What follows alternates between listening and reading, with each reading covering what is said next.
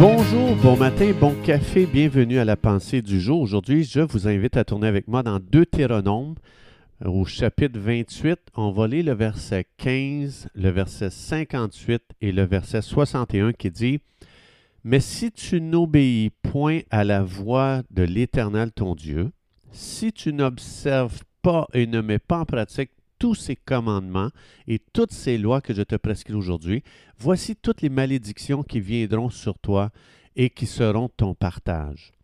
L'autre verset, ça dit, euh, on va aller au verset 58, ça dit, si tu n'observes pas et ne mets pas en pratique toutes les paroles de cette loi écrite dans ce livre, si tu ne crains pas ce nom glorieux et redoutable de l'Éternel ton Dieu, et le dernier verset, verset 61, et même l'Éternel fera venir sur toi juste euh, euh, toutes les maladies qu'il vient juste de nommer, jusqu'à ce que tu sois détruit, toutes les sortes de maladies et de plaies qui ne sont point mentionnées même dans le livre de cette loi.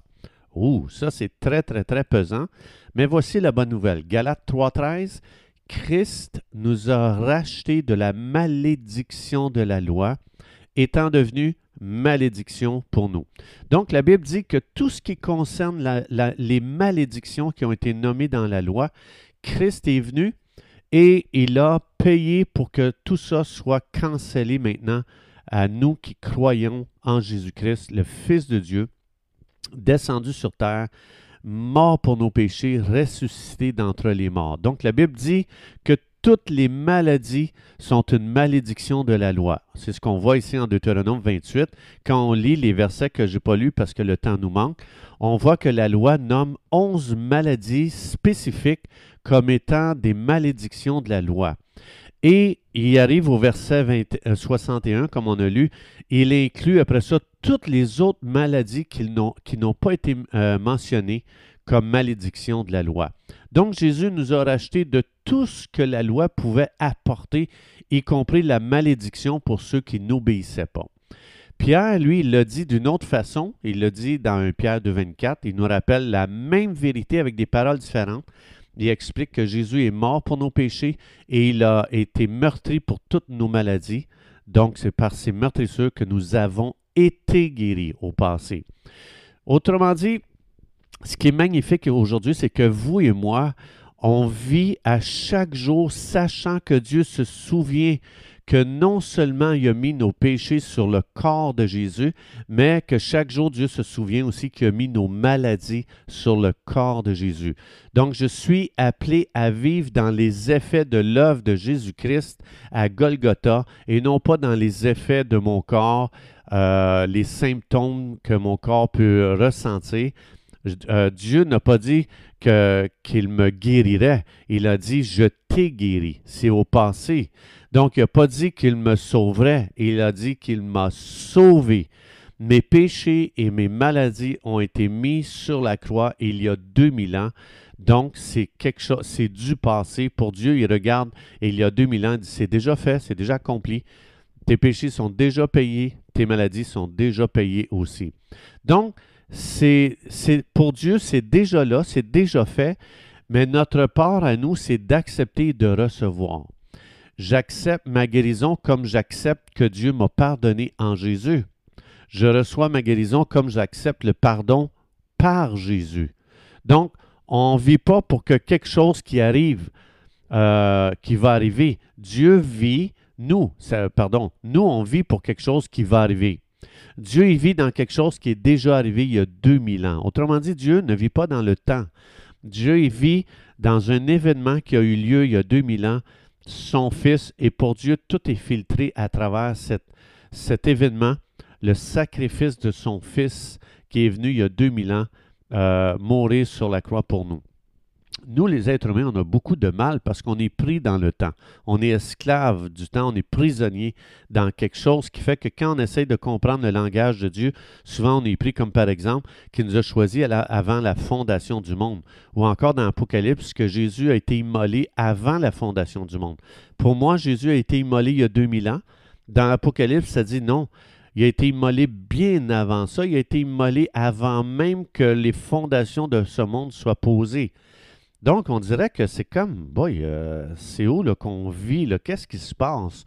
Le problème, c'est que vous et moi, on vit dans le temps et on essaie de tout comprendre les choses éternelles à partir d'une perspective euh, du temps. Comme par exemple dans Éphésiens 1, 17, 20. Ça dit, il faut que Dieu nous donne un esprit de sagesse et de révélation pour comprendre notre appel, pour saisir notre héritage et l'utiliser, et pour utiliser la puissance de Dieu, euh, qui est la même puissance que Dieu a mis dans son Fils pour le ressusciter. Donc, mon appel est déjà là, mais ça se peut que je ne le saisisse pas, pourtant il est là. Mon héritage est déjà là, à la portée, à la portée de la main, mais ça se peut que je l'utilise jamais. Toute la puissance de Dieu, elle est là disponible pour moi, mais ça se peut que je vive dans mes forces naturelles le restant de mes jours. Toute l'autorité spirituelle de Jésus m'a été déléguée, mais je peux vivre toute ma vie comme si j'avais aucune autorité spirituelle.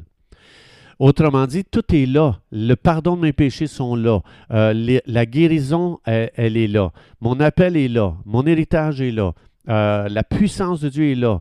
Mon autorité spirituelle est là. Mais ça se peut que toutes ces choses, je passe ma vie chrétienne à juste pas expérimenter rien de ces choses-là parce que justement, je ne sais pas comment piger dans ces choses-là.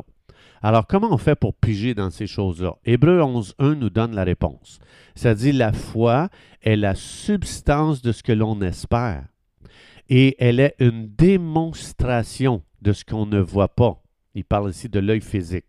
L'œil physique ne voit pas, mais mon œil spirituel voit que dans Éphésiens 1.17, j'ai un appel très puissant. C'est l'œil de la foi qui le voit. Et l'œil de la foi va l'amener concrètement dans le monde physique. L'œil naturel, ça se peut qu'il ne voit pas l'héritage que Dieu m'a donné, mais l'œil de la foi le voit. La, foi, c'est la substance des choses qu'on espère, une démonstration de ce qu'on ne voit pas. Mon œil de foi voit l'héritage que Dieu m'a donné. L'œil de la foi voit la puissance que Dieu lui a donnée. L'œil de la foi voit l'autorité spirituelle que Dieu lui a donnée. Et ce que ça fait la foi, la foi met la main dans ces vérités-là qui sont spirituelles et apprend ces choses qui sont dans les réalités spirituelles. Et la foi, elle l'amène à, se concrétiser dans le monde physique, dans le monde naturel. Comme par exemple, si j'attends de sentir Éphésiens 2.6 qui dit que je suis déjà assis dans les lieux célestes, bien, je vais attendre toute ma vie. Je ne le verrai pas, je ne l'expérimenterai pas. Ça veut dire dans Éphésiens 2.6, quand j'ai reçu Jésus, j'étais assis sur un trône d'autorité. Je règne avec Jésus. Ça veut dire, c'est pour ça que Dieu dit que je peux aujourd'hui lier et délier dans le monde spirituel. Et euh, autrement dit, je travaille avec le ciel, le ciel collabore avec moi, et quand je lis quelque chose sur la terre, le ciel le prend très au sérieux. Parce que je suis assis sur un trône d'autorité spirituelle si j'attends de le voir, ben, il va falloir que j'attende de mourir pour voir. Puis quand je vais mourir, Dieu va dire, regarde, ça fait tant d'années que tu es assis sur ce trône-là. Je vais dire, quoi? Je ne l'ai jamais senti, je ne l'ai jamais vu. Dieu va dire, mais je, te l'avais dit dans Ephésiens 2.6. Puis nous autres, euh, on dire, ouais, mais je ne comprenais pas ça. Et Dieu va nous dire, je te l'avais dit dans, dans Hébreu 11.1. C'est la foi qui voit ces réalités spirituelles-là. Et c'est à partir de ça que tu, commences, tu peux commencer à opérer et de l'amener dans le monde physique. Donc, le croyant, il vit dans la dimension de la foi. Il déclare ce que Dieu dit, pas ce qu'il voit, pas ce qu'il expérimente. Donc, quand, j'entends quelqu'un qui dit, ben moi, là, je ne le crois pas tant que je ne le vois pas. Donc, euh, comme par exemple, quand tu dis euh, aux gens que euh, tu as toutes les richesses du royaume de Dieu, tu as un appel surnaturel, tu as la puissance de Dieu à ta, à ta disposition, tu as l'autorité spirituelle que Jésus t'a déléguée. Si quelqu'un dit euh, tu peux prier pour les malades puis ils vont guérir, il y a des gens qui vont dire ben moi là, je ne crois pas à ça, je ne crois rien de ça tant que je ne le vois pas. Cette personne vit emprisonnée dans le monde naturel. C'est-à-dire, elle n'utilise pas sa foi pour activer ce qui lui appartient. Il y a une activation qui se fait quand on vit par la foi. Donc, cette personne, comme j'ai dit, elle est emprisonnée dans le naturel et elle n'expérimentera pas ce qui lui appartient réellement, ce que Dieu lui a donné. C'est la foi qui amène dans notre monde physique toutes les richesses qui nous appartiennent dans le monde spirituel. Et c'est la foi qui fait passer du monde spirituel au monde naturel tout ce qui nous appartient. C'est pour ça que si quelqu'un marche par la vue, il ne le verra jamais, il l'expérimentera jamais et il ne l'amènera jamais à se concrétiser dans le monde physique. C'est pour ça que Paul dit, on ne marche pas par la vue, mais on marche par la foi. Donc, c'est pour ça que la foi est tellement puissante. Alors, chers amis, c'est tout le temps que nous avions. Je vous souhaite une très belle journée à vivre dans les réalités spirituelles et de les concrétiser dans le monde physique en utilisant notre foi. Que Dieu vous bénisse et Dieu voulant, on se retrouve demain.